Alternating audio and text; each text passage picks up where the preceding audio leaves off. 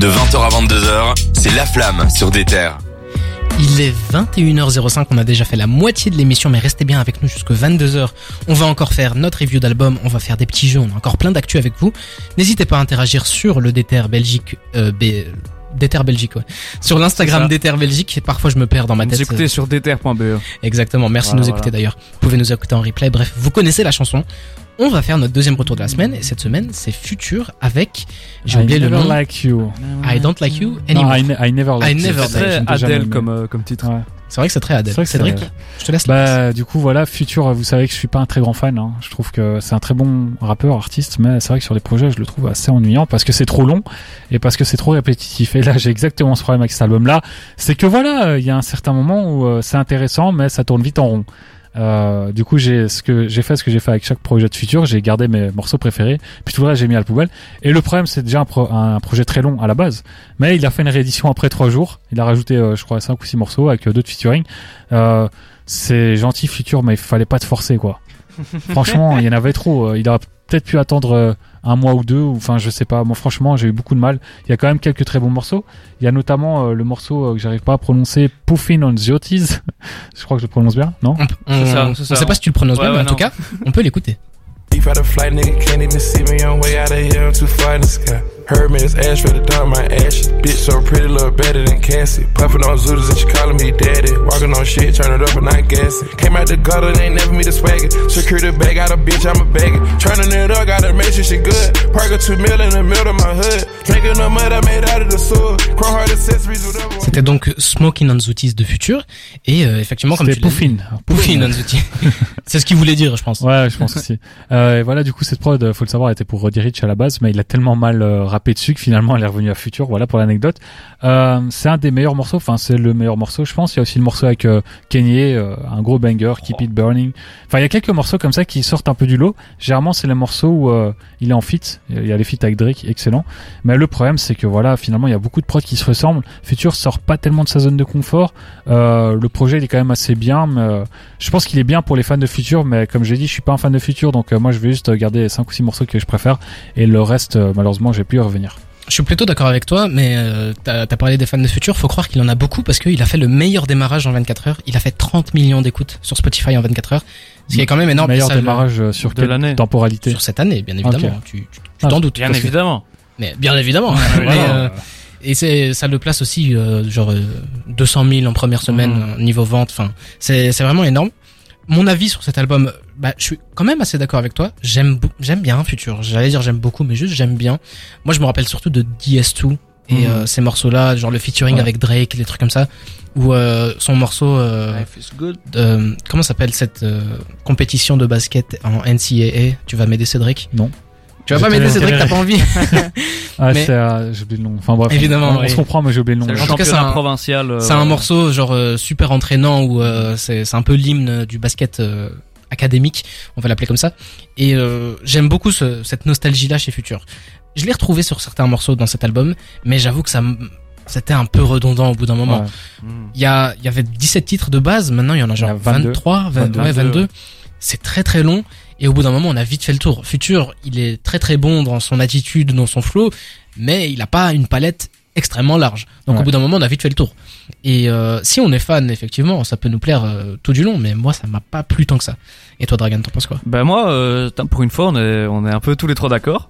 Moi, Futur, c'est pas un mec que j'écoute beaucoup. Je suis pas un grand fan. C'est même pas un mec dont je connais super bien la carrière. Je connaissais gros hits et des morceaux que j'ai été pioché euh, un peu. Mais euh, moi, le Futur que j'aime le plus, c'est le Futur euh, très mélancolique, comme euh, comme il sait bien l'être. Et là, il- je l'ai pas retrouvé énormément, alors que la cover euh, faisait penser à un truc un peu nonchalant, mélancolique. C'est pas quelque chose que j'ai que j'ai beaucoup vu. Il y a des morceaux que j'ai que j'ai beaucoup aimé, euh, comme disait le, le feat avec Kanye, où vraiment on sait on sent Kanye s'est investi sur le feat, Ouais. et ça fait plaisir de, de, de le voir revenir à un autre niveau. Et euh, un autre morceau que j'ai trouvé très cool, moi, c'est We Just Wanna Get High, très bon banger aussi. Mais euh, de manière générale, c'est vrai que c'est très long, c'est rebondant. Et euh, en fait, quand j'ai vu sur Twitter le, le- les gens qui disaient waouh l'album est incroyable et tout, nanana, Ouais, j'avais des espérances de ouf. Ouais, en je me dis, de- ouais, allez, euh, il, futur, il a réussi à se relancer encore une fois comme ça et tout. Enfin, se relancer, euh, il était pas, il était pas au fond du gouffre, mais euh, à sortir une, une belle pièce et tout. Et euh, franchement, ouais, euh, je crois que les fans vont être contents, mais il se fera pas Ouais. de nouveaux fans. C'est un album dans la continuité de ce qu'il fait. Pour, euh, pour fait- compléter l'information dont le, le titre que, dont on parlait plus tôt, je vous invite à aller l'écouter. Ça s'appelle March Madness et c'est un, de- c'est un de mes morceaux préférés de. Ouais, les, la fameuse March Madness, incroyable. Exactement. Euh, du coup, euh, pour euh, revenir sur ce que tu disais, je sais plus ce que tu disais, donc là je suis un peu en train de gagner du temps. Euh, Vas-y, il Je parlait t'ai coupé, je suis désolé. Ouais, voilà. Ah, il parlait du fait que, ben, au bout d'un moment, on a vite fait le tour et qu'on avait des attentes exceptionnelles Ah ouais, par voilà. rapport à ça. En fait, le truc avec Future, c'est que dès qu'il sort un projet, ses auditeurs vont te faire croire que c'est l'album de l'année. High of Life, par exemple, son dernier projet, je crois, ou avant-dernier, euh, j'allais sur Twitter, je l'ai vu le jour de sa sortie, je voyais tout le monde qui disait, ouais, incroyable album de l'année et tout. Encore une fois, je suis rentré naïvement dedans, je me suis dit, ok, on est peut-être sur un classique, et non, pas du tout. Et du coup, j'avais aussi, euh, bah là, je suis rentré dans cet album-là avec la même euh, logique, tout le monde qui en, qui en, qui en disait du bien. J'ai pas trouvé euh, chaussure à mon pied. Moi, je m'attendais vraiment à un Dirty Sprite 2, donc euh, Mhm. DS2 dont tu parlais. Euh, je pensais que ça allait être un projet de cette qualité-là, finalement pas du tout. Et du coup, j'étais un peu déçu. Et je pense que c'est pas, euh, que je suis déçu vraiment à cause de Future, parce que déjà de base, j'ai pas beaucoup d'attentes euh, vis-à-vis de lui. C'est Mhm. surtout, je suis déçu parce que je suis naïf et je crois les fans de Future. Mhm. Mais en fait, ce sont des fans, donc forcément, ils vont dire Moi, que j'ai ça avec les covers. Quand la cover Mhm. est belle, j'ai trop envie. Enfin, je suis naïf aussi. Je me Ouais. dis, j'ai trop envie qu'elle soit un classique et tout. nanana. Ouais, je vois ce que tu veux dire. beau. Et là, la cover, j'ai acheté. Ouais. Alors, Mais- je suis pas fan des, des fans de, de- des covers de, de, de Future de base. Là, je me suis dit, ah ouais, incroyable. Et ouais. Pour revenir sur ce que t'as dit, Cédric, en fait, avec tous les albums de Future, c'est toujours comme ça. On garde quelques titres, quelques bangers. Par exemple, j'ai regardé, moi j'ai retenu bah, les, les featuring avec The Weeknd sur euh, Hendrix, son album, avant-dernier Ah ouais. album, ou euh, son featuring Life is Good avec Drake, qui sont des bangers absolus. Mais de là à aller réécouter le projet en entier, je le fais quasi Ouais, jamais. moi, je le fais juste sur euh, DS2 en fait. Et je pense que Même son- sur DS2, je Ouais, Moi, je le fais. Franchement, des fois, je le relance et je me dis. Alors, je suis pas un grand fan de Future, mais pour moi, c'est vraiment son meilleur euh, projet largement.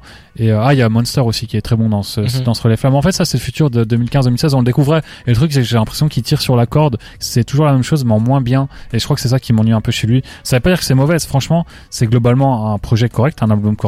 Mais c'est vrai qu'on n'est pas sur l'album de l'année, quoi. Il y a quelques morceaux à garder, quelques morceaux à oublier, mais Ouais. en tout cas, il y a, il y a de quoi faire vu que on a beaucoup vrai, de. Tous les projets trap sont trop longs. Moi, c'est un truc, j'ai l'impression Oui. que tous les artistes trap font des projets trop longs. Mais ça, c'est c'est un truc qui devrait être plus euh, généralisé. Je passe un petit coup de gueule si des, si des artistes nous écoutent.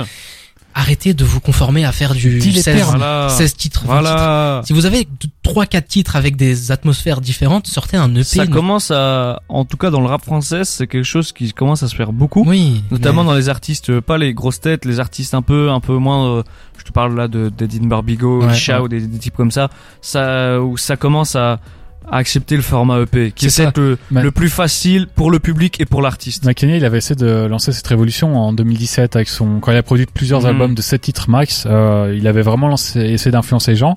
Finalement, je pense qu'il a réussi à influencer certains rappeurs. Je pense à Griselda qui sort à chaque fois des projets Ouais. courts, mais c'est vrai que cette influence, on a du mal à ressentir et ce serait bien que les, pro- les rappeurs s'en inspirent. Non pas que les projets de Kanye euh, de 7 titres étaient bons parce que c'est- on est loin du compte, mais je pense que c'est un format qui est intéressant que plusieurs artistes devraient explorer.